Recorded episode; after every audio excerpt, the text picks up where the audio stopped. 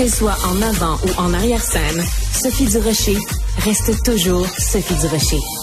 Depuis le décès la semaine dernière de Carl Tremblay, le chanteur euh, et âme aussi des Cowboys fringants, on se posait la question est-ce qu'il y aura ou pas des funérailles nationales? Ben on va avoir la réponse avec euh, mon collègue euh, journaliste et animateur Alexandre Moranville Ouellet. Bonjour Alexandre. Salut Sophie. Ouais, on a une partie de réponse aujourd'hui parce que ce ne sera pas des funérailles nationales, mais bien une cérémonie d'hommage national. C'est un terme, une définition qui peut sembler presque identique là, pour l'oreille d'un profane dans la matière, mais c'est que un projet là, de funérailles nationales, c'est un protocole précis, là, extrêmement précis, organisé pour le Québec, par le Québec dans lequel ben, on va retrouver là, des protocoles, des cérémonies, des invités, c'est comme obligatoire autour de tout ça. Là, une cérémonie d'hommage nationale, c'est organisé par Québec. Oui, il va y avoir une espèce de protocole au cours, autour de tout ça, mais c'est pas des funérailles nationales avec le grand F. Ça va se tenir au Centre Bell le 28 novembre prochain à Montréal. C'est le gouvernement qui l'a annoncé. Il y a peu de temps. Le drapeau du Québec sur la tour centrale de l'Hôtel du Parlement va être en berne de l'aube jusqu'au crépuscule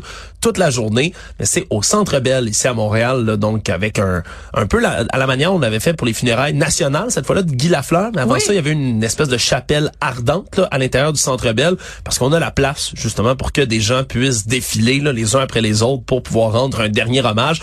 On comprend que ça va permettre à des milliers, voire des dizaines de milliers de personnes, si ils veulent venir rendre un dernier hommage à Carl Tremblay, ils pourront le faire, aller défiler dans le Centre Bell. On devra avoir plus de détails un peu plus tard. Merci, puis ça va être très émouvant pour ceux qui seront déjà aller voir les Cowboys fringants au D'y retourner, mais de retrouver évidemment Carl Tremblay dans un tout autre contexte. Merci beaucoup, Alexandre. Salut, Sophie.